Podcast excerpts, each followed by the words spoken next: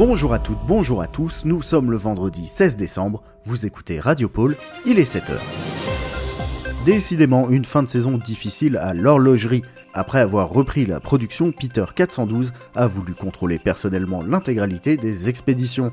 Interrogé, ses collègues nous racontent un lutin sec, obsédé par la terreur, et le site Sans moi, vous vous tromperez, le plus je le répare, le plus il y en a à réparer.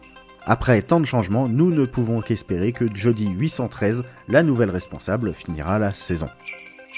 Autre info, la manifestation des TDF sur l'usine. Ce matin, de jeunes lutines essentiellement ont manifesté devant la direction pour la légalisation et l'encadrement de leur activité. Cela permettrait d'éviter de nombreux abus et des dérives. Chaque année, des centaines de travailleuses du flex sont abusées dans le cadre de leur profession sans cadre légal pour les protéger. Malgré la forte mobilisation, la ministre Marlène Grappa n'a pas reçu les organisations présentes sur son palier. Et la dernière info du jour, attention, attention, chaud, chaud, chaud, les marrons. Deux faux marrons circulent actuellement dans l'usine. Les seuls, les vrais marrons chauds sont ceux préparés par notre chef, il fait moins d'X, au bout de cette queue. Deux heures d'attente à partir de cet emplacement. Un message particulier aujourd'hui car c'est une offre d'emploi.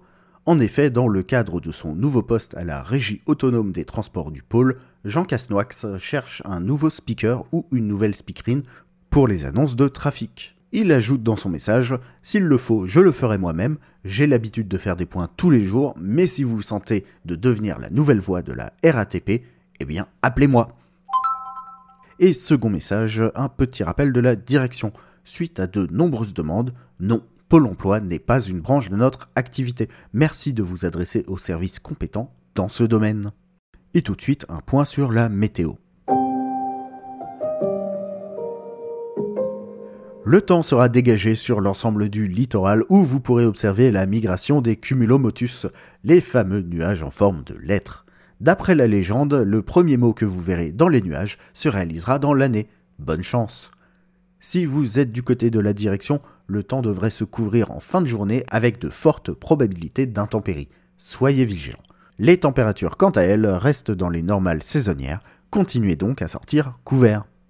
Et voilà, c'est tout pour aujourd'hui. Produisez de beaux jouets et à demain pour un nouveau point sur l'actu.